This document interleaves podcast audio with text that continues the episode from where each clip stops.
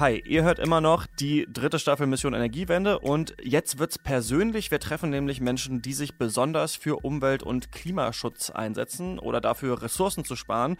Und Juliane Neubauer, meine Kollegin, hat sich da direkt bei mir gemeldet und gesagt, ich kenne da jemanden, mit der müssen wir unbedingt sprechen. Und ich verrate jetzt mal nur so viel.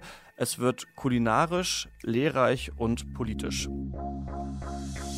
Mission Energiewende, der Detektor FM Podcast zum Klimawandel und neuen Energielösungen in Deutschland. Eine Kooperation mit dem Ökostromanbieter Lichtblick und dem WWF.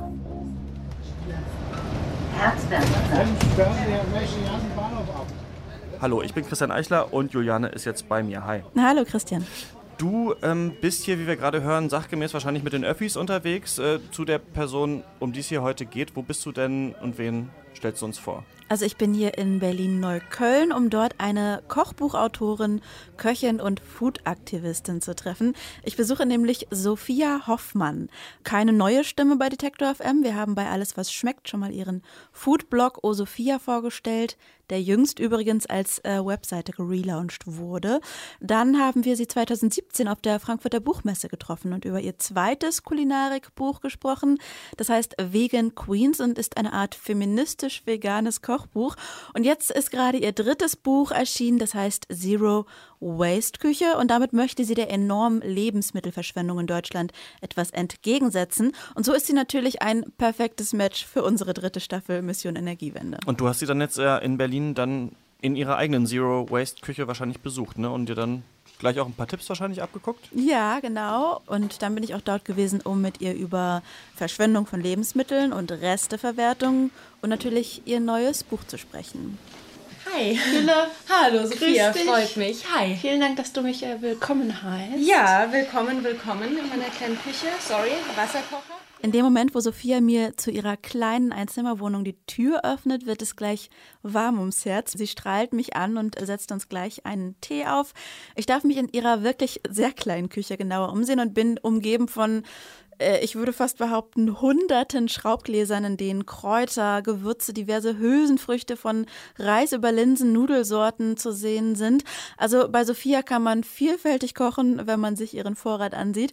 Und das Schraubglas an sich hat in der Zero Waste Küche auch schon gleich eine wichtige Funktion, erklärt sie mir. Es hat halt damit zu tun, dass ich viele Lebensmittel wirklich unverpackt kaufe, soweit möglich. Entweder wenn man eben unverpackt Laden in seiner Umgebung hat oder mittlerweile bieten das ja auch viele Bioläden schon an. Aber Gläser sind natürlich auch ein gutes Aufbewahrungs- und Transportmittel. Also du siehst, hier ist meine Gläserkiste.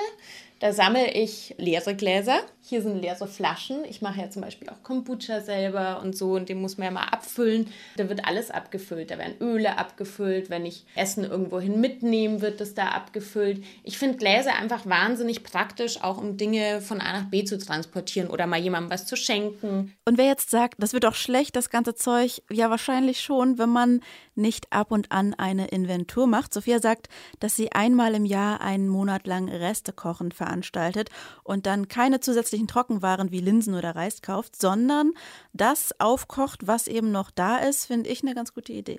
Also landet bei ihr wahrscheinlich ja weniger im Müll. Wie ist denn das ähm, sonst so bei den Deutschen? Also wahrscheinlich eher viel, oder? Mir graut so ein bisschen vor den Zahlen. Ja, Sophia widmet sich in ihrem Buch auch in einem ganzen Kapitel den nackten Fakten.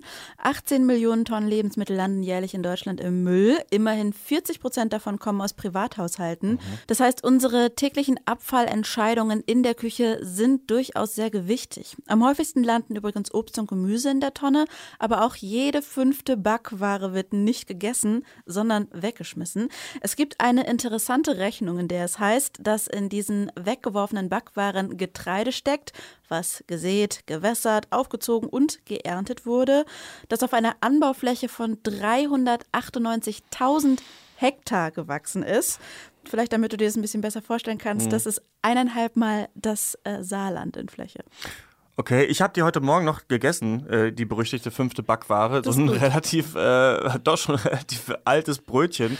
Ähm, was äh, kann man denn sonst noch so machen mit altem Brot zum Beispiel, wenn man das vielleicht nicht mehr direkt so essen will? Also da kann man vieles mitmachen, wie ich von Sophia gelernt habe. In ihrer Küche steht zum Beispiel auch eine Metallschüssel voller getrockneter Brotscheiben, die eigentlich nur auf ihren Einsatz warten. Das meiste ist sogar selbstgebackenes Sauerteigbrot das schimmelt dann auch nicht oder so. Ne? Das wird einfach nur wahnsinnig trocken. Man sieht's, kann man draufklopfen. Ich mache mit dem Brot ganz verschiedene Sachen. Ich habe hier zum Beispiel gerade, ist ein bisschen krümelig geworden, ich mache so Cracker aus äh, Semmelbröseln. Da ist einfach nur Wasser, Öl und ein bisschen Salbei ist noch mit drin.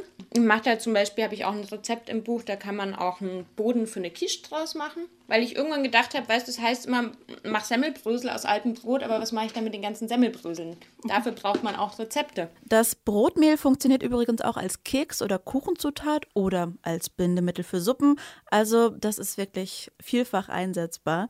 Möglichst das Brot übrigens schon in Scheiben oder Würfel schneiden, bevor es steinhart ist. Sonst ist das ein ziemlicher Akt, das wieder zu zerkleinern und zu Mehl zu machen. Das ist nämlich oft mein Problem. Also weniger Backwaren wegwerfen oder eben übrig gebliebene dann weiterverwenden. Vielleicht auch Obst und Gemüse ne, in kleineren Mengen kaufen, damit mhm. da auch weniger im Müll landet. Das klingt alles ganz plausibel, aber es gab ja bestimmt noch irgendwelche Tricks bei ihr in der Küche, die du nicht so auf dem Schirm hattest.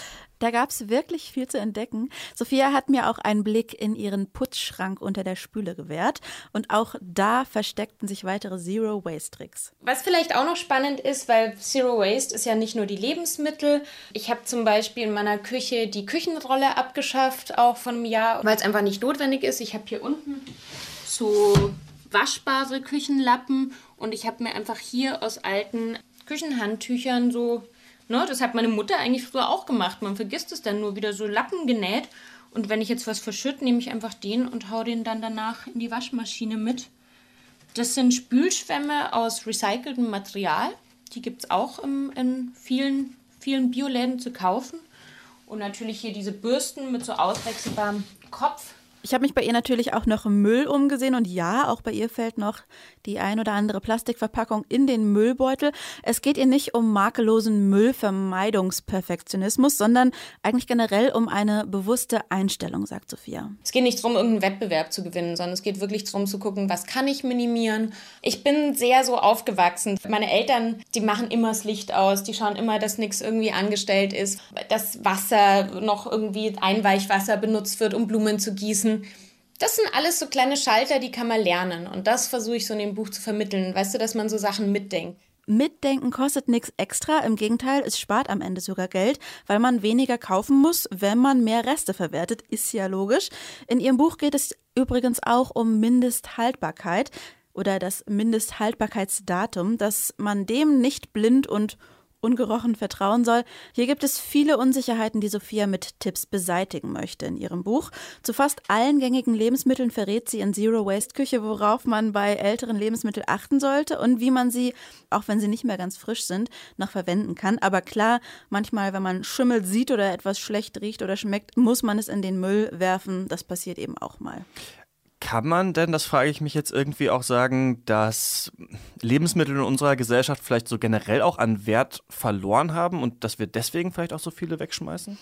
Sophia sagt, da kommen mehrere Dinge zusammen, die das quasi ausgelöst haben. Zum einen sind Lebensmittel in Deutschland extrem billig, auch im europäischen Vergleich. Das verleitet natürlich dazu, einfach mehr zu kaufen und dann den Rest einfach wegzuwerfen. Vor allem bekommen wir aber in der Werbung wirklich irritierende Informationen zugespielt. Lila Kühe, vielleicht erinnerst du dich an die noch aus mhm. der Werbung. Fertigsoßenhersteller, die suggerieren, dass es unglaublich schwer sei, selber eine Soße oder eine Suppe aus frischen Zutaten zuzubereiten. Ihr Produkt hilft uns da wirklich Stunden an Arbeit zu sparen. Dann gibt es auch Italiener zu sehen, die ihre traditionellen Gerichte viel lieber als Fertiggerichte als frisch zubereitet genießen. Ich muss sagen, von Sophia kann man wirklich viel Praktisches lernen und eben auch diese Dinge werden da enttarnt in ihrem Buch von ihr. Es gab für mich den ein oder anderen augenöffnenden Moment tatsächlich. Zum Beispiel, sie selbst versucht, ihr vielseitiges Buch etwas einzuordnen. Denn ich wusste erst nicht, ist es Sachbuch, ist es Rezeptbuch? Sie beschreibt es so. Es ist ein Rezeptbuch, aber es finden sich auch viele Informationen über Lebensmittel drin, weil ich glaube, dass Wertschätzung von Lebensmitteln nur dann kommt und funktioniert, wenn man was weiß über das, was man isst. Egal, ob es die Ökobilanz ist, die Nachhaltigkeit oder die Kulturgeschichte oder der Nährwert. Es sind auch Fun Facts mittlerweile. Also es soll auch Spaß machen als Lesebuch über unser Essen. Mein Lieblings-Fun Fact übrigens: Hühner sind die am nächsten noch lebenden Verwandten des Tyrannosaurus Rex. Auch wieder was gelernt. Zero Waste Küche ist das dritte Buch von Food-Aktivistin Sophia Hoffmann. 248 Seiten hat es, kostet 24,95 Euro. 8 Millionen Tonnen Lebensmittel landen jährlich aus Privathaushalten ungegessen im Müll. Das ist so viel, dass ich mir das eigentlich gar nicht so richtig vorstellen kann. Und wir sollten wirklich alle dringend weniger wegwerfen. Ich glaube, das ist klar. Wie das klappt und ähm, warum wir Lebensmittel auch besser kennenlernen sollten, das haben wir eben von Sophia Hoffmann erfahren. Meine Kollegin Juliane Neubauer hat sich in ihrer Zero Waste Küche in Berlin für uns umgesehen. Danke. Gerne. Das war die zweite Folge unserer neuen Staffel Mission Energiewende. Wir stellen euch in dieser Staffel Menschen wie Sophia vor, die mit ihrem besonderen Engagement zeigen, wie es möglich ist, Energie und auch ressourcensparender zu leben. Wenn auch ihr wen kennt, der das schon macht, dann schreibt uns eine Mail kontakt@detektor.fm ist die Adresse. Nächste Woche reisen wir hier in ein Dorf in Brandenburg, denn die Menschen da, die produzieren schon ihren eigenen Strom. Falls ihr das nicht verpassen wollt, dann könnt ihr diesen Podcast natürlich abonnieren, ist ja klar. Ich bin Christian Eichler. Bis nächste Woche. Mission Energiewende, der Detektor FM Podcast zum Klimawandel und neuen Energielösungen in Deutschland. Eine Kooperation mit dem Ökostromanbieter Lichtblick und dem WWF.